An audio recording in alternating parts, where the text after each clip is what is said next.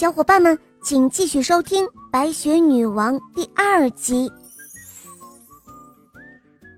王子和公主听说了白雪女王的故事，决定要帮助他们。他们告诉格尔达，他可以带着驯鹿去找白雪皇后的宫殿。格尔达骑着驯鹿来到森林好几天，直到他看到雪皇后的宫殿，高高的。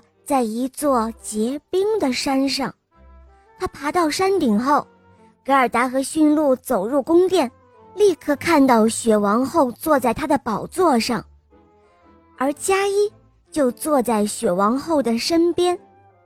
格尔达跑到加伊跟前，给了他一个从来没有过的最热烈的拥抱。这时候，加伊抽泣了起来。格尔达温暖的拥抱。帮助加伊想起了因为白雪皇后的吻而忘记的事情，他又能够见到他的朋友了，真是太开心了。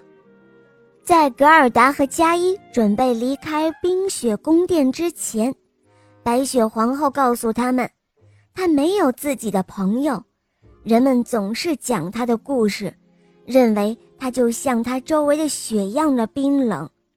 这就是为什么他要把加伊带到他的宫殿里来，他不想再孤独下去了。他重重地叹了一口气，这时候，一颗冰冻的泪珠从他脸上滑落下来，摔碎在地面上。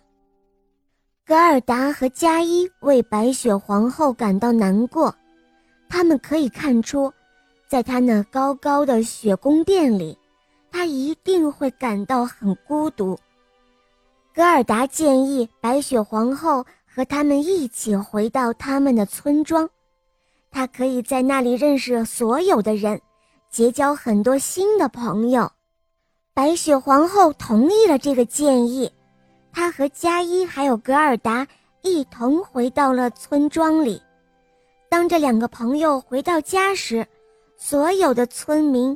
王子还有公主，尤其是加伊的祖母，见到他们回来都很高兴，见到白雪皇后也很惊讶。格尔达和加伊向村民们介绍了白雪皇后，并解释说她在宫殿里是多么的孤独。全村的人都张开了双臂，热情地拥抱了白雪皇后。在接下来的几年里，白雪皇后会拜访村民和她特别的朋友，那就是加伊和格尔达。